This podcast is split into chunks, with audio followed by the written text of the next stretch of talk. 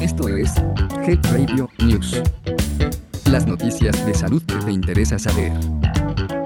Primero de noviembre de 2022. La voz de este podcast es generada por computadora. Health Radio, el podcast de la salud. 1. En una nota de la Secretaría de Salud, se indica que en 2021, el ictus, o enfermedad vascular cerebral, ocasionó más de 37.000 decesos en México. La enfermedad vascular cerebral, o EBC, también conocida como ictus, es una emergencia médica que debe atenderse durante los primeros minutos para evitar secuelas irreversibles o fallecimiento, indicó el director general del Instituto Nacional de Neurología y Neurocirugía, Antonio Arauz Góngora. Arauz Góngora, informó que en 2021, el ictus, en México, fue la séptima causa de muerte en población general al ocasionar 37.453 decesos, la mayoría en hombres mayores de 65 años. Esto según datos del Instituto Nacional de Estadística y Geografía INEGI. En el mundo es la primera causa de discapacidad en personas adultas. En nuestro país existen 118 casos por cada 100.000 habitantes lo que representa 170.000 nuevos pacientes al año, de los cuales 20% puede fallecer en los primeros 30 días, y 7 de cada 10 quedarán con alguna discapacidad. El 29 de octubre se conmemora el Día Mundial del Ictus. La mayoría de las personas identifican a esta enfermedad como derrame cerebral o embolia isquémica. En ambos casos, el paciente debe ser trasladado de inmediato al hospital para recibir atención oportuna. La subdirectora de enseñanza del Instituto Nacional de Neurología y Neurocirugía, Fabiola Serrano Arias, indicó que el tratamiento oportuno facilita la función sanguínea y consiste en la aplicación de un medicamento trombolítico intravenoso o endovascular y otras técnicas, dependiendo del tiempo en que la o el paciente llegue para recibir atención médica. Te invitamos a escuchar nuestro podcast de enfermedad vascular cerebral y conocer más información acerca de este padecimiento. 2. La Organización Mundial de la Salud presentó el cuarto Festival de Cine Salud para Todos, el doctor Tedros Adhanom Ghebreyesus, director general de la organización, señaló que el Festival de Cine Salud para Todos se ha convertido en una extraordinaria caja de resonancia de todo tipo de problemas de salud a los que se enfrenta la población de todo el mundo, así como de las experiencias de personas que dedican su vida a mejorar la salud de los demás. Las películas brindan una oportunidad de oro a las personas afectadas para conectar con los demás y contribuir a conocer mejor a la colectividad a la que servimos. En esta convocatoria, que estará abierta del 31 de octubre de 2022 al 31 de enero de 2023, se podrán presentar cortometrajes de hasta 8 minutos de duración. La OMS invita a las instituciones públicas, las ONG, los grupos de pacientes y trabajadores de la salud, los estudiantes de salud pública y las escuelas de cine de todo el mundo a presentar sus obras. Además, el festival está abierto a los cineastas, las productoras y las emisoras independientes.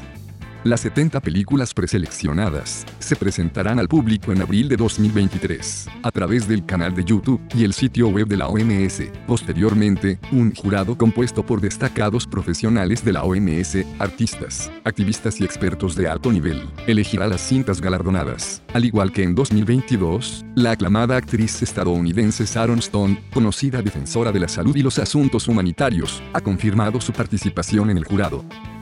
Las películas premiadas anteriormente en el festival están ayudando a concientizar sobre los problemas de salud y a recabar apoyos a nivel mundial. Cada año se presenta un promedio de 1.150 películas procedentes de 110 países. 3. De acuerdo a la Secretaría de Salud, evidencia muestra que 50% de los trastornos mentales inician antes de los 14 años. Los problemas más frecuentes se relacionan con depresión, ansiedad y consumo de sustancias. Especialistas del Hospital Psiquiátrico Infantil Juan N. Navarro, de la Secretaría de Salud, han elaborado las guías clínicas para el diagnóstico y tratamiento de trastornos mentales y del comportamiento. El director del hospital, Emmanuel Isaías Sarmiento Hernández, comentó que a través de dichas guías ha mejorado la atención de niñas, niños y adolescentes. Añadió que la evidencia científica muestra que 50% de los trastornos que afectan la salud mental inician antes de los 14 años de vida. El diagnóstico oportuno, tratamiento y seguimiento adecuados con base en las guías clínicas mejoran la calidad de vida y evitan que los trastornos mentales evolucionen a volverse crónicos.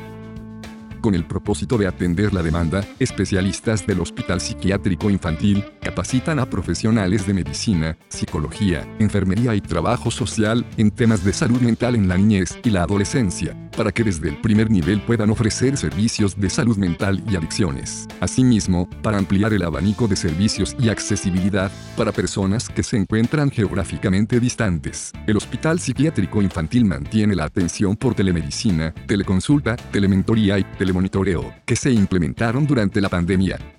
Desde su fundación, el 24 de octubre de 1966, el Hospital Psiquiátrico Infantil proporciona atención ambulatoria e interdisciplinaria a través de las clínicas de emociones, conducta, desarrollo, patología dual, atención inmediata y adolescencia. Asimismo, cuenta con servicios de interconsulta en pediatría, neuropediatría, genética, endocrinología, nutrición, hospitalización continua y parcial, una unidad para mujeres y otra para hombres con problemas graves de salud mental y adicciones.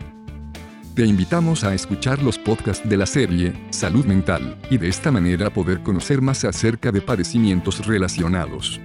Recuerda que el conocimiento te ayudará a que puedas tomar las acciones de prevención necesarias. Así que, ya lo sabes, escúchalos y compártelos para ayudar a más personas.